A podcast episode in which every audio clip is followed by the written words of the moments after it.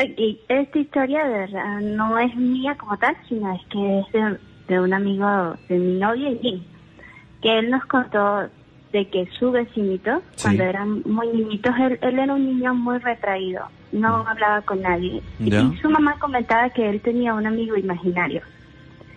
Y a este niñito le gustaba ir mucho a casa de nuestro vecino porque eran varios niños en la familia, se entretenía, pero él jugaba con su amigo imaginario y todo era mi amiguito, mi amiguito no quiere jugar, mi amiguito esto, mi amiguito otro.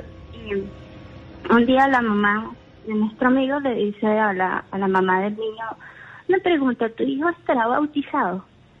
No, no, no, yo no lo he bautizado.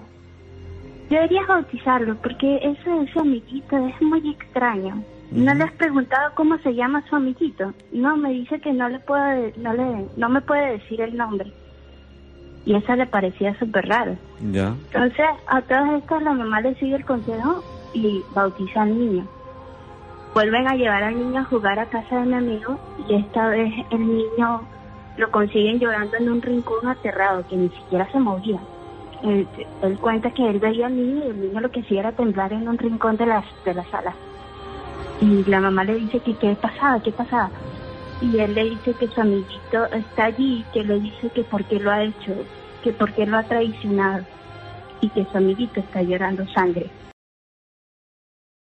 Y, y no han sido los únicos sucesos así que han pasado en la casa de este amigo. En la casa de este amigo nos ha pasado que nos abren las puertas, nos abren los grifos de, del agua o se escuchan así rasguños en los muebles, como si hubiese un, un animal rasguñando los muebles.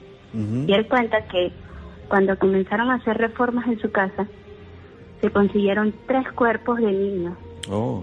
Un, un bebé pequeño y, y otros dos más o menos grandecitos. Entonces, su mamá lo máximo que pudo hacer, ¿verdad? Este, también para no meterse en muchos problemas fue llamar a un sacerdote, este, tratar de, de, de rezarle a los, a los cuerpos y, Claro. y untarlos con, con agua bendita. Pero igualito no se removieron los cuerpos, sino que se quedaron allí y más bien trataron de enterrarlos más abajo y le echaron cemento y comenzaron a construir. Entonces hay veces que por las noches en la casa, como a eso de las 4 de la mañana, se comienza a oír el llanto de un bebé. Y llora, llora, llora y es incesante porque pareciera como que el bebé se va, se va a asfixiar de tanto llorar.